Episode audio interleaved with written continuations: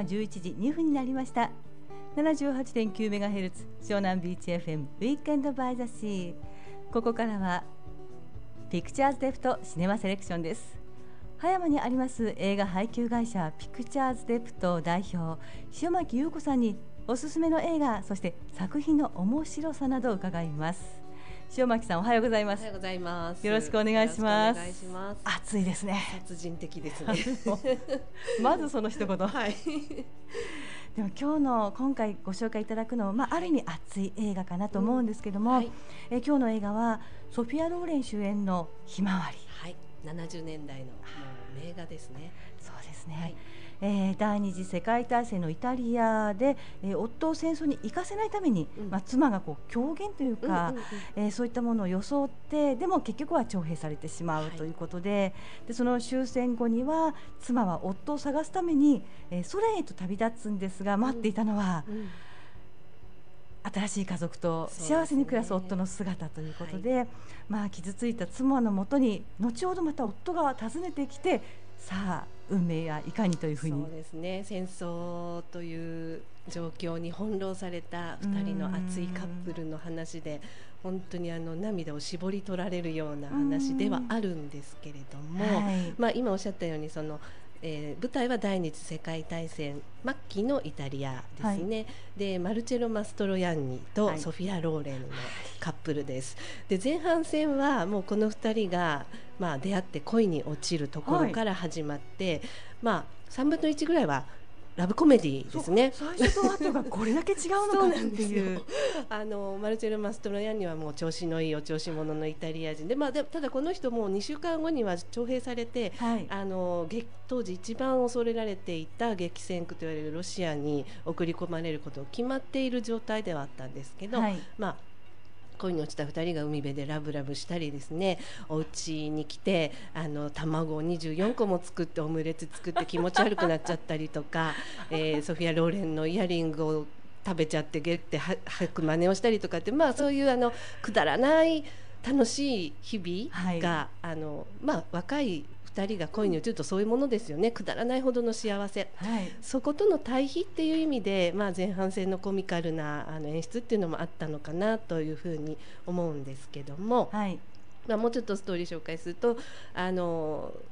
ロシあの当時のイタリアってちょっとその、温かみのある、えー法律というかねそういうルールがあって、はい。結婚したばかりの夫婦、まあ、夫は2週間はハネムーンのためにはい戦地に行かなくていいという猶予をもらえるっていうなんかちょっとこう決まりがあったみたいなさすが愛の国。そうなんですよ。で、そのアモーレの国で、ええーそれをうまいこと利用して2人はもうすぐ結婚するんです。はい。で、10日間の結婚生活の間にもうやっぱり行きたくないと。こんなに幸せな生活を投げ打って戦争なんか行くのはナンセンスだっていうことになって2人で共謀して夫が気を触れたふりをしてですねあの戦あの徴兵を免れるというようなうん一芝居を打つんですけれども、まあ、当然といえば当然ですが、えーそれが軍医さんにある時バレてしまって、はい。まあ、結果的には10日間の短い結婚生活を終えて、うん。夫は徴兵されてしまう。でこの映画すごく当時話題になったのが、まあはい、当時あの冷戦下での撮影で、えー鉄のカーテンと言われていたはい。ソビエトロシアでの国内での撮影ウクライナですねはい。が刊行されたということでかなり話題になった。よくできた。そうですね。ソ連の資本がちょっと入ってる映画ではあります。ではい。アメリカのプロデューサーで、まあ、それもあったので、えーイタリアの映画イタリアの監督イタリアの主演なんですけれども、うんヘンリー・マンジーニというアメリカの作曲家が入って、えー後にアカデミー賞を取るというようなかなり多国籍な、あの映画に仕上がっているということで世界的なヒットにもつながったっていうような、えー作品にはなってます。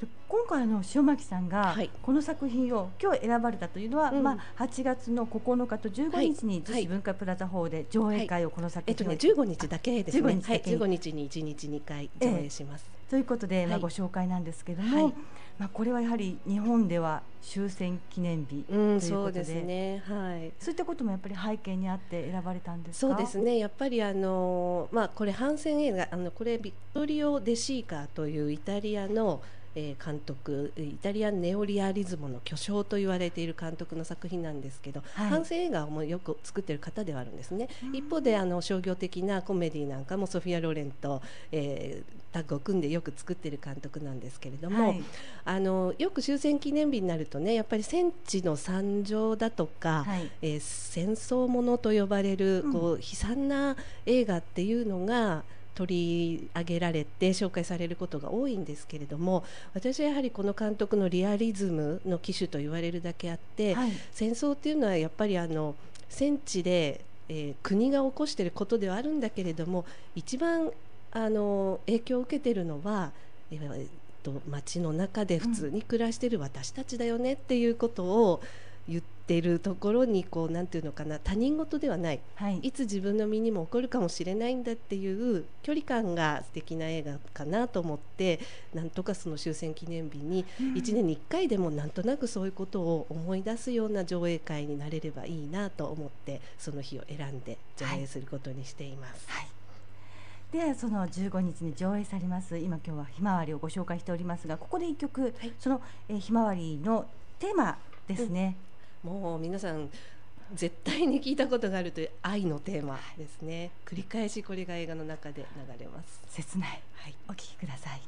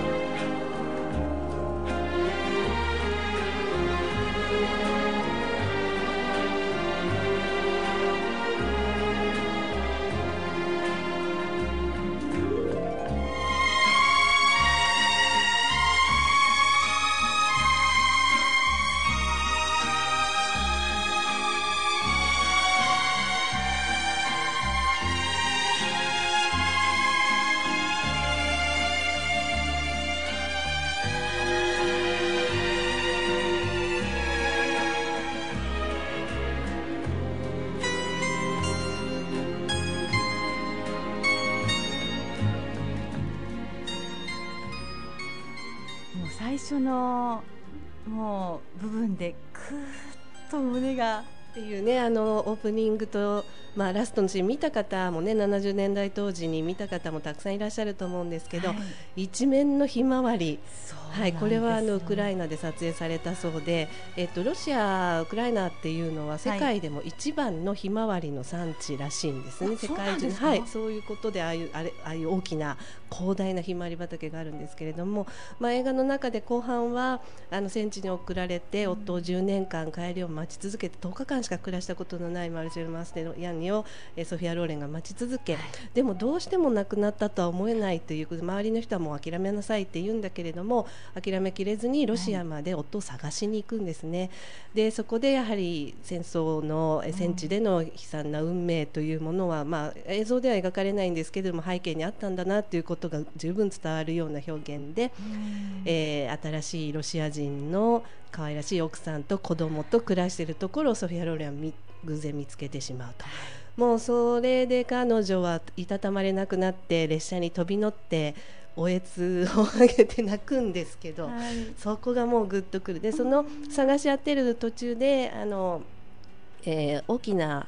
えー、兵隊さんがあの埋葬されている墓場に行くんですよね、はい、そこの十字架のシーンとそれからそのひまわりのこういう広大なシーンっていうのがちょっとオーバーラップするような演出でされていて、えー、非常に効果的にそのひまわりというものが使われている。あとは、まあ、ラストシーンまでお話はしませんけれども、え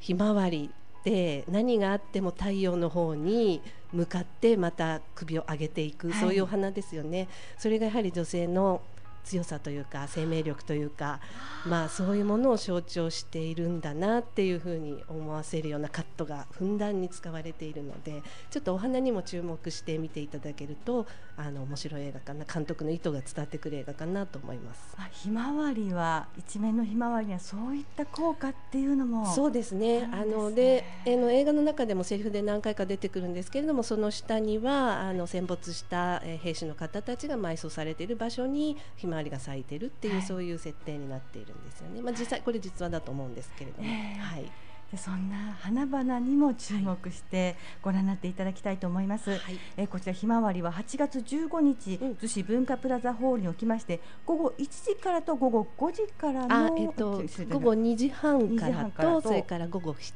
時ですね。夜の7時、はい。はい、2回にわたって行われる、ということで、えこちらチケットに関してはピクチャーズデプトのホームページやフェイスブックそして、え会場となります逗子文化プラザホールに行っても、はい。前売りははい購入可能ですがちょっと文化プラザの方では明日からの発売になります、はい、インターネットではもう今日から発売しておりますはい、はい、ぜひピクチャーズデプトのホームページやフェイスブックフェイスブックもご覧いただければと思います。はい。でお話なんですがまたひまわりについて、うん、来週もそうなんです。ちょっとねこれやっぱり名作なので語ることがたくさんあるので、来週はもう何と言っても皆さんご存知ソフィアローレン。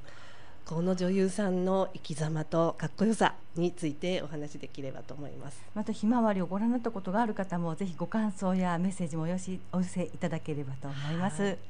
塩巻さん今日もどうもありがとうございました thank you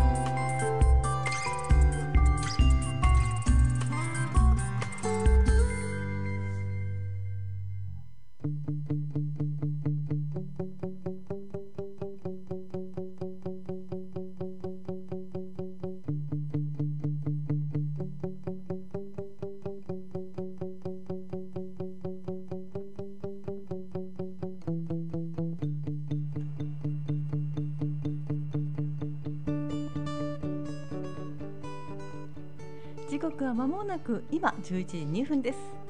湘南ビーチ FM ウィーケンドバイザシー。ここからはピクチャーズデプトシネマセレクションです。葉山にあります映画配給会社ピクチャーズデプトの代表塩巻優子さんにおすすめの映画また映画にまつわるあれこれお聞きしていきます。塩巻さんおはようございます。よろしくお願いします。お風邪大丈夫ですか？大丈夫です。やっぱりエアコンをつけっぱなしでね寝てるとあら、えー、あれですね。アレルギーが 出る人多いんじゃない気をつけてくださいこの季節。さあ今週も先週に引き続きまして、はい、えー、15日の上映会での作品「ひまわり」について伺いたいと思うんですがも、はい、そうですねあのもう夏で真っ盛りでいろんなところフェイスブックなんかでも皆さんがい。ろんなところで撮ったひまわりの写真見かけますよね。はい、はい、あのそのひまわりのお花がとっても印象的に使われている、え映画、はい、70年代にビットリアビットリオ・デシーカというイタリアの監督がマルチェロ・マストロヤンニとソフィア・ローレンを主演に描いた、はい、まあ、反戦映画ですね。当時はちょっとあのロマンス映画なのかなと思って子供の頃の私は見ていたんですけど、えー、大人になって見返してみたら、割と穏やかな、えー、じわじわくる反省のメッセージが込められていました。もうちょっとソフィア・ローレンの切ない姿もありますけれども、ね、はい、ソフィア・ローレンってやっぱりあのパワフルなイタリア女性のイメージがあって、はい、2年前ぐらいにも日本に来日してましたけれども、はい、セクシー相変わらず。そうですね。あのかっこいいですね。凛としててすごくかっこよかった。でその時にあの、まあ、最近今83歳になられるのかな。今でもなんだかこう輝いていて、はい、あのこんなふうに言ってるんですね1年ごとに年を老いていくからといって、はい、知性や精神や肉体まで年老いていくわけではないと自分をどう感じているかその気持ちこそ年齢と呼べるのではないかしらという。うん、深いし、まあ、この年まで現役で活躍したからこそ言えるんだろうなと思って憧れてる人も多いと思います。ね、ずしっときますけれども。そうですね、はい、4年前にね息子さんのエドワルド・ポンティが監督した映画にも出演してて、はい、まだ現役一応現役の女優さんなんですよね。い。やますます素敵な女性になられて、それでまた何か新たな作品で出会いたいなと思いますけれども。うん、でねでこのあのひまわり上映されます15日、はいうん、こちらのデジタルリマスター版での上映ということで、はい、あの今撮影技術ですとか、うん、あとはまあ音響や編集技術とか、うん。どんどんこう進化していってでなおかつこう作品の内容も、であとは俳優の個性もどんどん新しく変わってきていると思うんですね。でそれでもこのひまわりのように古い映画が全く廃れずに、はい、でまた2度3度見ても感動する。で若い人の心も引きつけるっていうのは、どうしてでしょう、ね、そうですね。やっぱり映画のストーリーテリングが、うん、あの人間の普遍的なもの例えば愛するだとか、はい、まあそういうなんていうのかなシンプルだけど高級永久に変わらない人間の感情とかっていうものを描いているものはすごく残っていくように思いますね。はい、特にこのひまわりなんかも、はい、まあ、うん、反戦のメッセージはありますけれども、えー基本的には2人の愛し合うカップルの話ですよね。うん、それがあの運命によって翻弄されていくというような話なので、はい、ベースにあるのはまあこの人が好きその人を奪われてしまった、はい、あのその時のなんか身もだえというか心のかき乱され方それは何年経っても時代がどんなに変わってもそこら辺のベースの人間の感情というのは変わらないんだろうなっていうふうにこれを見てて思いますね。なので見返す人もねあの、はい、たくさんいらっしゃる70年代に見てああもう一度見たいわって思う方もスクリーンでぜひもう一度感動とも思うんですけど、はい、見たことがない若い方にもぜひ見ていただきたいなと思います、はい、昔の映画だからといって、はい、あの共感できないような話では全くないので、今と今も多分未来も変わらずあの以前見てまた新たな感動がある方は結構その時の自分の心のありようっていうのも、なんか映画を通して感じられそうですよね。そうですね。私もこれ中学生の時だったかな見たんですけど、久しぶりに今回見返してみたら、はい全然違う あの印象の映画だったのであの本なんかもそうかもしれないんですけどやっぱり芸術作品とかストーリーっていうのはその時の時代背景だったり、うん、自分の心の状態だったり、まあ、成長具合だったりそういうものに左右されて印象が違うんだなっていうことが感じられますね。うん、ただあの古い映画の上映ってもっと広がってほしいと思うんですけども、実際やっぱり保存とか、うん、そ上映にあたって結構難しいこともあるんですか、はい、そうですね。今デジタル時代になって、はい、そのデジあのデジタル修復デジタルリマスターというものですね、はい、昔あの映画はご存知のようにフィルムで写真のフィルムのようなもので撮っていたので、それがそもそも物理的に保管されてる映画っていうのがすごく少なくていわゆるアーカイブされにくいもの。なので大事だなって当時から評価の高い映画は皆さん積極的に残そうと思って置いとくんですけど、まあ、なんかこう一過性のものっていうのはまあ、あの雑に扱われたりして倉庫でもいなくなっちゃったりとかっていうことはもうすごくたくさん起こってるんですね。でもそんな中でもやはりデジタルの技術が発達してきたので、はい、まあ語り継ぐべき映画は残していこうっていう機運が何年か前から世界中で広がっていて、はい、いろんなところでそういうリストレーションの活動修復をして、まあ、フィルムをきれいにもう一回あのデジタルで修復し直したり色をつけ直したりとかっていうことがたくさん行われている。このひまわりはその一本ですね。はい、なのでフィルムからニュープリントというのを焼いて、はい、でそれをデジタルでリマスターして今回デジタル版で上映ということで、まあ、当時の、うん、フィルムのテイストを残しながらかなりクリアで綺麗な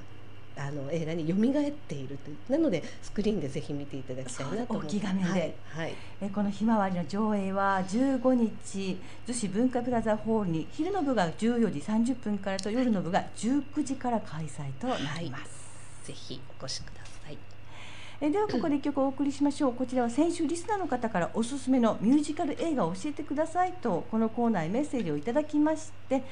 えということでここではそのミュージカル映画南太平洋サントラに使われていましたバリハイお届けします。今日はアンディ・ウィリアムスのカバーでお届けします。バリハイ may call you any night any day in your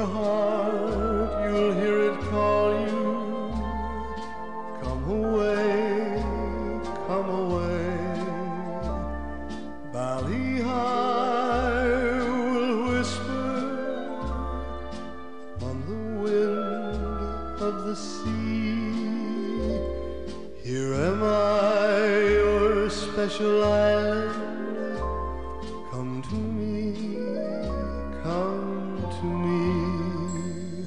Your own special hopes,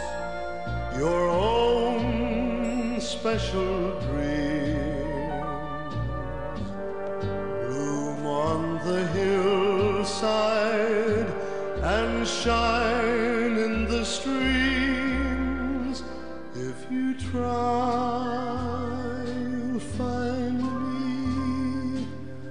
the sky meets the sea. Here am I, your special island. Come to me, come to me. 映画ミュージカル映画南太平洋のサウンドトラックバリハイお届けしておりますけど、この映画も古い？古いですね。58年にアメリカでブロードウェイブロードウェイの舞台を映画化された作品ですけども、この曲映画を超えて長く愛されているので、今今週ぴったりですね。今 あの意識海岸とか森と海岸で聴いていただいている方もいらっしゃるかもしれないけど。暑さが逆に心地よくなりそうそうですね。あの私もこれあの中学生ぐらいの頃かなすごく積極的にミュージカルばっかり見てるもう大好きで時期が。はい、ありまして先週ちょうどおすすめのミュージカルをというふうに言われた時に真っ先に、まあ、季節もあって思い浮かんだのが南太平洋サウスパシフィックという、このバリハイがかかってる映画なんですけれどもこれは本当にあのサウンドトラックが有名で、はい。私もこの間今日ご紹介しようと思って40年ぶりに見返してみたんですけど「はい。南太平洋」という映画を。あの話はねなんとなくうろ覚えでしか覚えてなかったんですけど曲は全曲もすぐ歌えるような丸暗記してたのではい。やっぱりこの音楽の力ってすごいんだなと改めて思いました。ミュージカル映画ですしね、うん、そうですね。ああ見直し、皆様この夏に見直されてもあのねやっぱりさっきの保存の話もそうなんですけどこれあの当時テクニカラーというラボがはい。映画を色付けしていて、はい。えー今から思うとまるでアニメのようなカラーなんですよね、まあ、総天然色と呼ばれてたはい。映画の流行りがあったんですけれども。でなんかこう「バリハイ」っていうこういう曲がかかるような魅惑の島ですね、はい。南太平洋に浮かぶ。で戦時下なんですけどね舞台はでそこでまた男女が出会ってしまってアメリカの将校さんと現地の娘が出会って恋に落ちるというような時に、えーこうなんていうかなファンタジーファンタジックなシーンになると画面がもやもやもやってなんかしてくるんですよ。であの現実に引き戻される戦争なんか爆撃来たぞとか偵察にこうリアリティのあるシーンになるとパッとクリアになったりして、すごくその演出がねあの基本のキーという感じがして逆に新鮮だったんですよね。だそういう見方もあの、まあ、保存されたりレストアされてレストレーションされた映画を見るっていうのの楽しみの一つですね。あと時代背景があまりにも違うので、はいあのおおらかな気持ちで見ないと えっていうようなことは、まあ、セクハラとかねあの将校さんが看護師さんの腰に手を当てて「いやいや君はもっとねみんなに好かれてるんだからもっと職場にいてくれよ」とかいうシーンなんかもう今だったら多分引っ張かれちゃう。面白い。そう全く違うような世界ではない今にもやっぱり通じてるものというかそね。こがはい。文画化の、まあ、社会の発展っていうのも見れるので面白かったです。ですね、古い映画見直してみてははい、はい、いかがでしょうぜかひえーその古い映画のひまわりもえー上映されます。もう一度今一度ご紹介しましょう。8月15日の水曜日、はい。逗子文化プラザホールにて上映行われます。ひまわり。昼が14時30分からと夜が19時から、はいこちら前売り券今販売中そうですね。あのインターネットでも前売り券お買い求めいただけるんですけど、はい。問い合わせが多いんですがあの逗子文化プラザの受付でも前売り券発売しておりますので、はい。ちょっとネットが面倒くさい人はそちらの方でも ぜひ、えー聞いてみてください。こちら前売り券1200円。ピクチャーテプトのホームページからもご覧いただけますし、はい。また当日券は1500円となります、はい、うちのブログなどでも映画の紹介してますのでよかったらご覧になって。えこの時間お話はピクチャーズデプト代表塩巻さんでした。どうもありがとうございまありがとうした。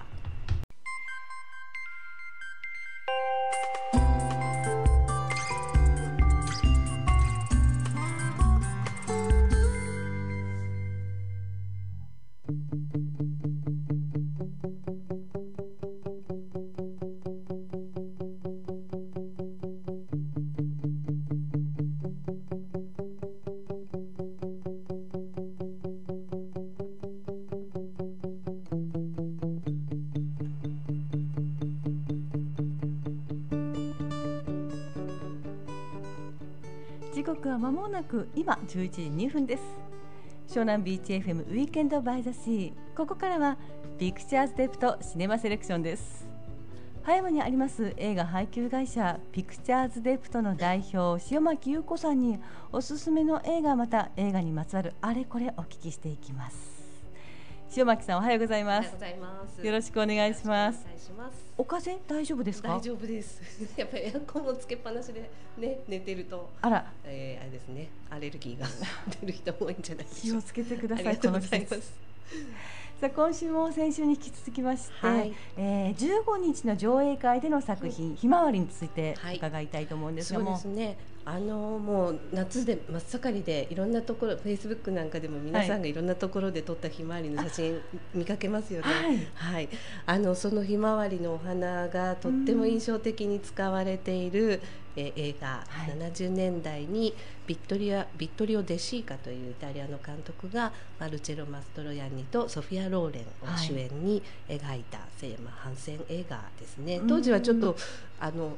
ロマンス映画なのかなと思って子供の頃の私は見ていたんですけど、えー、大人になって見返してみたら割と穏やかな、えー、じわじわくる反省のメッセージが込められていました。もうちょっとソフィア・ローレンの切ない姿もありますけれども、ね、はい、ソフィア・ローレンってやっぱりあのパワフルなイタリア女性のイメージがあって、はい、2年前ぐらいにも日本に来日してましたけれども、はい、セクシー相変わらず。そうですね。あのかっこいいですね。凛としててすごくかっこよかった。でその時にあの、まあ、最近今83歳になられるのかな。今でもなんだかこう輝いていて、はい、あのこんなふうに言ってるんですね1年ごとに年を老いていくからといって、はい、知性や精神や肉体まで年老いていくわけではないと自分をどう感じているかその気持ちこそ年齢と呼べるのではないかしらという。うん、深いし、まあ、この年まで現役で活躍したからこそ言えるんだろうなと思って憧れてる人も多いと思います。ね、ずしっときますけれども。そうですね、はい、4年前にね息子さんのエドアルト・ポンティが監督した映画にも出演してて、はい、まだ現役一応現役の女優さんなんですよね。いやますます素敵な女性になられて、それでまた何か新たな作品で出会いたいなと思いますけれども。うん、ねでこのあのひまわり上映されます15日、はいうん、こちらのデジタルリマスター版での上映ということで、はい、あの今撮影技術ですとか、うん、あとはまあ音響や編集技術とか、うん、どんどんこう進化していってでなおかつこう作品の内容も、であとは俳優の個性もどんどん新しく変わってきていると思うんですね。でそれでもこのひまわりのように古い映画が全く廃れずに、はいでまた2度3度見ても感動する。で若い人の心も引きつけるっていうのは、どうしてでしょう、ね、そうですね。やっぱり映画のストーリーテリングが、うん、あの人間の普遍的なもの例えば愛するだとか、はい、まあそういうなんていうのかなシンプルだけど高級永久に変わらない人間の感情とかっていうものを描いているものはすごく残っていくように思いますね。はい、特にこのひまわりなんかも、はい、まあ、うん、反戦のメッセージはありますけれども、えー、基本的には2人の愛し合うカップルの話ですよね。うん、それがあの運命によって翻弄されていくというような話なので、はい、ベースにあるのはまあこの人が好きその人を奪われてしまった、はい、あのその時のなんか身もだえというか心のかき乱され方それは何年経っても時代がどんなに変わってもそこら辺のベースの人間の感情というのは変わらないんだろうなっていうふうにこれを見てて思いますね。なので見返す人もねあの、はい、たくさんいらっしゃる70年代に見てああもう一度見たいわって思う方もスクリーンでぜひもう一度感動とも思うんですけど、はい、見たことがない若い方にもぜひ見ていただきたいなと思います、はい、昔の映画だからといって、はい、あの共感できないような話では全くないので、今と今も多分未来も変わらずあの以前見てまた新たな感動がある方は結構その時の自分の心のありようっていうのも、なんか映画を通して感じられそうですよね。そうですね。私もこれ中学生の時だったかな見たんですけど、久しぶりに今回見返してみたら、はい、全然違う あの印象の映画だったのであの本なんかもそうかもしれないんですけどやっぱり芸術作品とかストーリーっていうのはその時の時代背景だったり、うん。自分の心の状態だったり、まあ、成長具合だったりそういうものに左右されて印象が違うんだなっていうことが感じられますね。そうですね。ただあの古い映画の上映ってもっと広がってほしいと思うんですけども、うんうん。実際やっぱり保存とか、うん。そ上映にあたって結構難しいこともあるんですか、そうですね。今デジタル時代になって、はい。そのデジあのデジタル修復デジタルリマスターというものですね、昔あの映画はご存知のようにフィルムで写真のフィルムのようなもので撮っていたので、はい。それがそもそも物理的に保管されてる映画っていうのがすごく少なくていわゆるアーカイブされにくいもの。なので大事だなって当時から評価の高い映画は皆さん積極的に残そうと思っええ。て置いとくんですけど、まあ、なんかこう一過性のものっていうのは、まあ、そあの雑に扱われたりして倉庫でもいなくなっちゃったりとかっていうことはもうすごくたくさん起こってるんですね。でもそんな中でもやはりデジタルの技術が発達してきたので、はい。まあ、語り継ぐべき映画は残していこうっていう機運が何年か前から世界中で広がっていて、はい。いろんなところでそういうリストレーションの活動修復をして、まあ、フィルムをきれいにもう一回あのデジタルで修復し直したり色をつけ直したりとかっていうことがたくさん行われている。このひまわりはその一本ですね。はい、なのでフィルムからニュープリントというのを焼いて、はい。でそれをデジタルでリマスターして今回デジタル版で上映ということで、まあ、当時の、うん、フィルムのテイストを残しながらかなりクリアで綺麗なあの映画に蘇っているというなのでスクリーンでぜひ見ていただきたいなと思い画面で。はい。はい。えこのひまわりの上映は15日逗子文化プラザホールに昼の部が14時30分からと夜の部が19時から開催となります、ぜひお越しください。えではここで一曲お送りしましょう。こちらは先週リスナーの方からおすすめのミュージカル映画を教えてくださいとこのコーナーへメッセージをいただきまして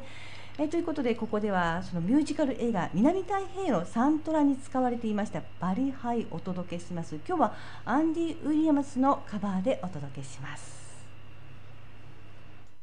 Valley High may call you any night, any day. In your heart, away, come away. Valley will whisper on the wind of the sea. Here am I, your special island. Come to me, come to me. Your own special hopes, special dreams bloom on the hillside and shine in the streams. If you try, you'll find me where the sky meets the sea. Here am I, your special island.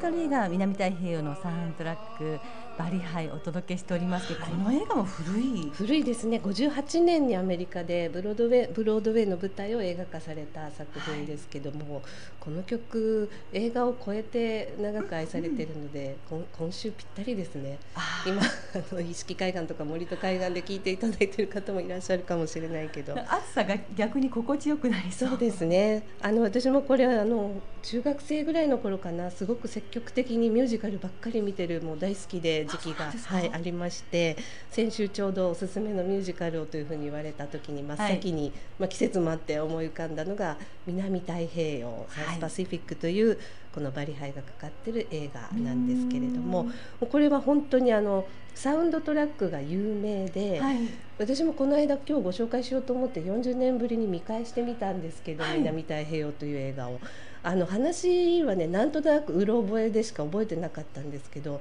曲は全曲もすぐ歌えるような丸暗記してたのではいやっぱりこの音楽の力ってすごいんだなと改めて思いました。ミュージカル映画ですしね。うん、そうですね。ああ見直し、皆様この夏に見直されてもいあのかがでしょうね、やっぱりさっきの保存の話もそうなんですけどこれあの当時テクニカラーというラボがはい。映画を色付けしていて、はい。えー今から思うとまるでアニメのようなカラーなんですよね、まあ、総天然色と呼ばれてたはい。映画の流行りがあったんですけれども。でなんかこう「バリハイ」っていうこういう曲がかかるような魅惑の島ですね、はい。南太平洋に浮かぶ。で戦時下なんですけどね舞台はでそこでまた男女が出会ってしまってアメリカの将校さんと現地の娘が出会って恋に落ちるというような時に、えーこうなんていうかなファンタジーファンタジックなシーンになると画面がもやもやもやってなんかしてくるんですよ。であの現実に引き戻される戦争なんか爆撃来たぞとか偵察にこうリアリティのあるシーンになるとパーッとクリアになったりして、すごくその演出がねあの基本の木という感じがして逆に新鮮だったんですよね。だそういう見方もあの、まあ、保存されたりレストアされてレストレーションされた映画を見るっていうのの楽しみの一つですね。あと時代背景があまりにも違うので、はいあのおおらかな気持ちで見ないとえ？っていうようなことは、まあ、セクハラとかねあの将校さんが看護師さんの腰に手を当てて「い。やいや君はもっとねみんなに好かれてるんだからもっと職場にいてくれよ」とかいうシーンなんかもう今だったら多分引っ張かれちゃう。面白い。そう。全く違うような世界ではない。今にもやっぱり通じてるものというかね。はい。文化の、まあ、社会の発展っていうのも見れるので面白かったです。ですね、はい古い映画見直してみてははい、いかがでしょうぜか。ひえーその古い映画のひまわりもえー上映されます。もう一度今一度ご紹介しましょう。8月15日の水曜日、はい逗子文化プラザホールにて上映行われますひまわり。昼が14時30分からと夜が19時から。はいこちら前売り券今販売中ですね。そうですねあのインターネットでも前売り券お買い求めいただけるんですけど、はい問い合わせが多いんですがあの逗子文化プラザの受付でも前売り券発売しておりますので、はいちょっとネットが面倒くさい人はそちらの方でも ぜひ、えー聞いてみてください。こちら前売り券1200円、ピクチャーテプトのホームページからもご覧いただけますし、はいまた当日券は1500円となります。はい、うちのブログなどでも映画の紹介してますのでよかったらご覧になってください。えこの時間お話はピクチャーズデプト代表塩巻さんでした。どうもありがとうございました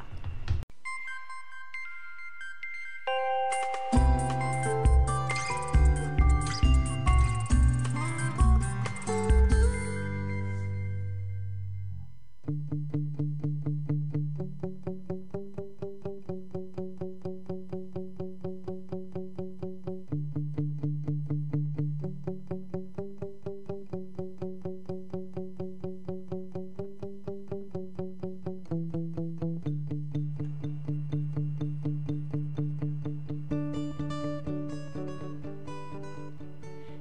は間もなく今11時2分です。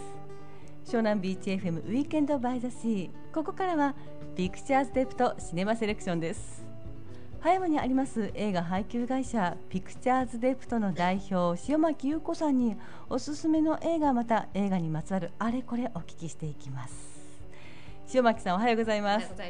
よろしくお願いします。お風邪大丈夫ですか？大丈夫です。やっぱりエアコンをつけっぱなしでね寝てると、あら。えー、あれですね。アレルギーが 出る人多いんじゃない。気をつけてくだありさいがとうございこの季節。ます。さあ今週も先週に引き続きまして、はい。えー、15日の上映会での作品「ひまわり」についてはい。伺いたいと思うんですそうがも、ですね。あのもう夏で真っ盛りでいろんなところ、フェイスブックなんかでも皆さんがいろんなところで撮ったひまわりの写真見かけますよね。はい。はい、あのそのひまわりのお花がとっても印象的に使われている、えー映画、はい。70年代にビットリアビットリオ・デシーカというイタリアの監督がマルチェロ・マストロヤンニとソフィア・ローレンを主演に描いた、せまあ反戦映画ですね。うん。当時はちょっとあのロマンス映画なのかなと思って子供の頃の私は見ていたんですけど、え大人になって見返してみたらはい。割と穏やかな、うんえーじわじわくる反戦のメッセージが込められていました。もうちょっとソフィア・ローレンの切ないそうです姿もありますけれども、はい、ソフィア・ローレンってやっぱりあのパワフルなイタリア女性のイメージがあって、2年前ぐらいにも日本に来日してましたけれども、セクシー相変わらず。そうですね。あのかっこいいですね。いいですよね。凛としててすごくかっこよかった。でその時にあの、まあ、最近今83歳になられるのかな。今でもなんだかこう輝いていて、はい。あのこんな風に言ってるんですね。1年ごとに年を老いていくからといって、はい。知性や精神やあ肉体まで年老いていくわけではないと。自分をどう感じているかその気持ちこそ年齢と呼べるのではないかしらという、うん、深いし、まあ、この年まで現役で活躍したからこそ言えるんだろうなと思ってうん。憧れてる人も多いと思います。ねずしっときますけそうですね、うん。はい、4年前にね息子さんのエドアルト・ポンティが監督した映画にも出演してて、はい。あまだ現役一応現役の女優さんなんですよね。いやますます素敵な女性になられて、それでまた何か新たな作品でうん。出会いたいなと思いますけれども、そうですね。んでこのあのひまわり上映されます15日、うん。こちらのデジタルリマスター版での上映ということで、あの今撮影技術ですとか、うん。あとはまあ音響や編集技術とか、うん。どんどんこう進化していってでなおかつこう作品の内容も、であとは俳優の個性もどんどんうん。新しく変わってきていると思うんですよね。でそれでもこのひまわりのように古い映画が全く廃れずに、はいでまた2度3度見ても感動する。で若い人の心も引きつけるっていうのはどうしてでしょうね。そうですね。やっぱり映画のストーリーテリングが、うん。あの人間の普遍的なもの例えば愛するだとか、はい。まあ、そういうなんていうのかなシンプルだけど高級永久に変わらない人間の感情とかっていうものを描いているものはすごく残っていくように思いますね。はい、特にこのひまわりなんかも、はい。まあ、うん、反戦のメッセージはありますけれども、え基本的には2人の愛し合うカップルの話ですよね。でそれがあの運命によって翻弄されていくというような話なので、ベースにあるのはまあこの人が好きその人を奪われてしまった、あのその時のなんか身もだえというか心のかき乱され方それは何年経っても時代がどんなに変わってもそこら辺のベースの人間の感情というのは変わらないんだろうなっていうふうにこれを見てて思いますね。なので見返す人もねあの、はたくさんいらっしゃる70年代に見てああもう一度見たいわって思う方もスクリーンでぜひもう一度感動とも思うんですけど、はい。見たことがない若い方はい。にもぜひ見ていただきたいなと思います、昔の映画だからといって、はい。あの共感できないような話では全くないので、はい。今と今も多分未来も変わらず、はい、あの以前見てまた新たな感動がある方は結構その時の自分の心のありようっていうのも、うんなんか映画を通して感じられそうですよね。そうですね私もこれ中学生の時だったかな見たんですけど久しぶりに今回見返してみたら、全然違うあの印象の映画だったのであの本なんかもそうかもしれないんですけどやっぱり芸術作品とかストーリーっていうのはその時の時代背景だったり、うん。自分の心の状態だったり、まあ、成長具合だったりそういうものに左右されて印象が違うんだなっていうことが感じられますね。そうですね。ただあの古い映画の上映ってもっと広がってほしいと思うんですけども、うんうん。実際やっぱり保存とか、うん。そ上映にあたって結構難しいこともあるんですか、そうですね。今デジタル時代になって、はい。そのデジあのデジタル修復デジタルリマスターというものですね、昔あの映画はご存知のようにフィルムで写真のフィルムのようなもので撮っていたので、はい。それがそもそも物理的に保管されてる映画っていうのがすごく少なくていわゆるアーカイブされにくいもの。なので大事だなって当時から評価の高い映画は皆さん積極的に残そうと思っええ。て置いとくんですけど、まあ、なんかこう一過性のものっていうのは、まあ、そあの雑に扱われたりして倉庫でもいなくなっちゃったりとかっていうことはもうすごくたくさん起こってるんですね。でもそんな中でもやはりデジタルの技術が発達してきたので、はい。まあ、語り継ぐべき映画は残していこうっていう機運が何年か前から世界中で広がっていて、はい。いろんなところでそういうリストレーションの活動修復をして、まあ、フィルムをきれいにもう一回あのデジタルで修復し直したり色をつけ直したりとかっていうことがたくさん行われている。この「ひまわり」はその一本ですね。はい、なのでフィルムからニュープリントというのを焼いて、はい。でそれをデジタルでリマスターして今回デジタル版で上映ということで、まあ、当時の、うん、フィルムのテイストを残しながらかなりクリアで綺麗なあの映画に蘇っているというなのでスクリーンでぜひ見ていただきたいなと思い画面ではい。はい。えこのひまわりの上映は15日逗子文化プラザホールに昼の部が14時30分からと夜の部が19時から開催となります、ぜひお越しください。えではここで一曲お送りしましょう。こちらは先週リスナーの方からおすすめのミュージカル映画を教えてくださいとこのコーナーへメッセージをいただきましてえということでここではそのミュージカル映画南太平洋サントラに使われていましたバリハイお届けします今日はアンディ・ウィリアムスのカバーでお届けします Bali High may call you any night, any day. In your heart, you'll hear it away, come away. Bali High will whisper on the wind of the sea. Here am I, your special island. Come to me,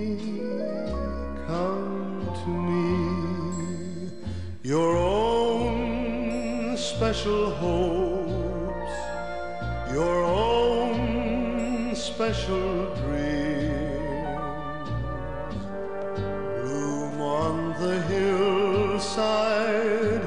and shine in the streams. If you try, you'll find me where the sky meets the sea. Here am I, your special island.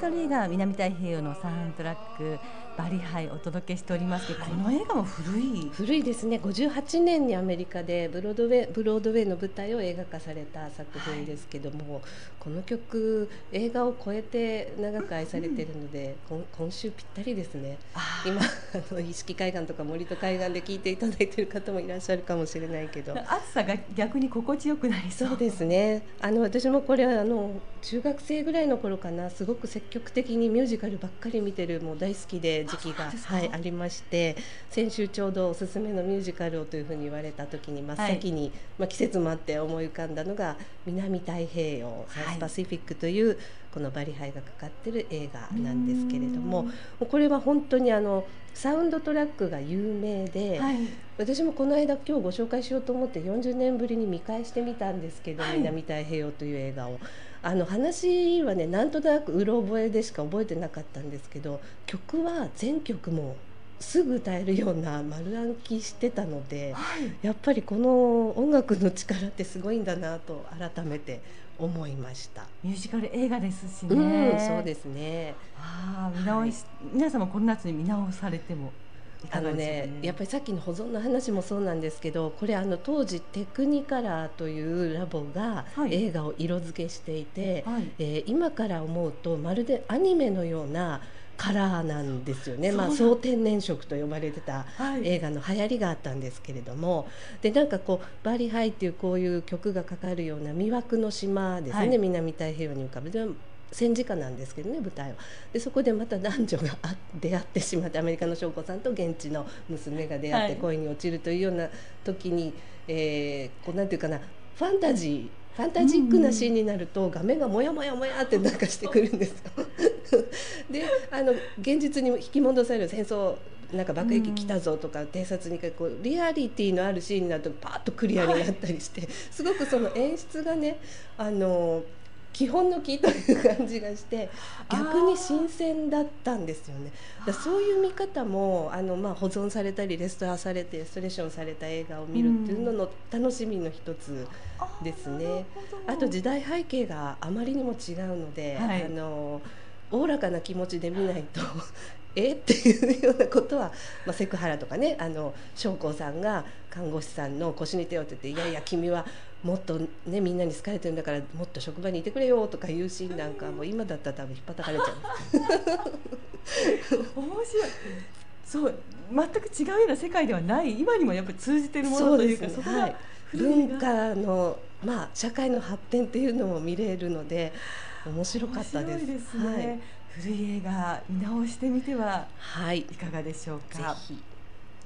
えーその古い映画のひまわりも上映されます。もう一度今一度ご紹介しましょう。8月15日の水曜日、逗子文化プラザホールにて上映行われます。ひまわり。昼が14時30分からと夜が19時から、はい。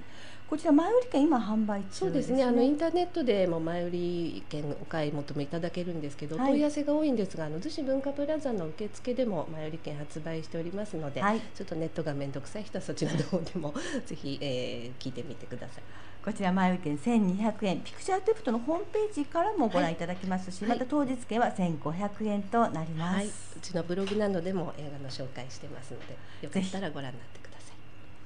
えこの時間お話はピクチャーズデプト代表塩巻さんでしたどうもありがとうございましありがとうございました。